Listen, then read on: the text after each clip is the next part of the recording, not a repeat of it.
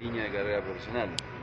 Creciendo con el fútbol es un, torneo, nacional que se hace eh, entre edades de 6 a 12 años, que nunca ha tenido un, un segundo paso. Este segundo paso la Federación Peruana de Fútbol a través de invertir en, selecciones regionales sub-14 y 16 ha, creado, ha buscado este talento y a partir de obligar a los equipos profesionales a tener sub-15, sub-17 y 20 ha provocado que esa línea de carrera se termine de completar. Quiere decir que creciendo con el fútbol a partir de ahora, eh, cualquier chico puede tener la tranquilidad que esa línea de carrera va a existir y va a poder cumplir en clubes de, las diferentes regiones del país profesionales el sueño de ser jugador profesional.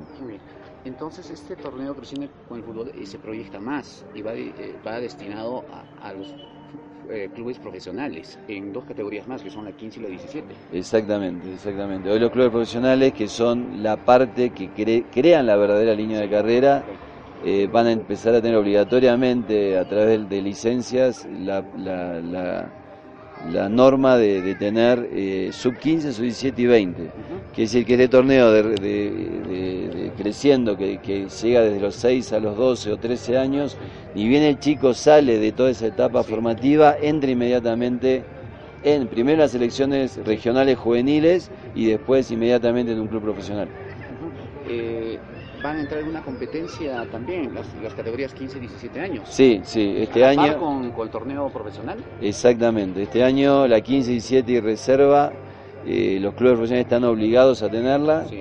Va a ser un torneo a nivel nacional que la Federación Peruana de Fútbol va a pagar junto con lo, el transporte, eh, la, la, alimentación y, y, los viajes.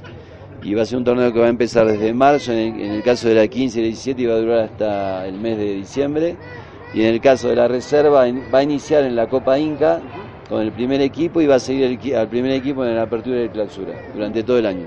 ¿Qué ocurre con los equipos que recién ascienden, por ejemplo, y van a tener cierta dificultad? Sí, eh, en este caso, Cantolao ya aceptó porque ya tenía categorías inferiores armadas y en el caso de Sport, eh, el Sport Rosario, Rosario. Rosario va a, a tener eh, un año de plazo. Va a ser el único equipo que va a tener la excepción por este año para que pueda construir sus inferiores. ¿Su expectativa, tanto en la selección sub-17 y sub-20 que están próximos a competir en el sudamericano? Sinceramente, mi gran expectativa es en, en, esto, en creciendo con el fútbol, en las selecciones regionales, en los torneos, que esos van a ser los verdaderos procesos de cambio, ¿no? Eh, y a partir de esos procesos de cambio va a ser la consecuencia de las selecciones juveniles. Las selecciones juveniles y hasta la selección mayor del fútbol profesional es producto del cambio del fútbol base. Hemos empezado el año pasado armando toda la estructura, este año empiezan a ejecutarse. La 17 y la 20 han hecho un, trabajo muy profesional, el equipo de trabajo que ha estado eh, trabajando todo este año, pero bueno, va a tener la desventaja de no tener la base de años que quizás van a tener la próxima sub, eh, selecciones juveniles que van a jugar en el 2019. Por último, ¿cuál es la agenda suya aquí en el Cusco? ¿Cuándo se queda? Y mi agenda es interminable. Ahora la semana que viene ya empieza a jugar la sub-20 sí. en Ecuador.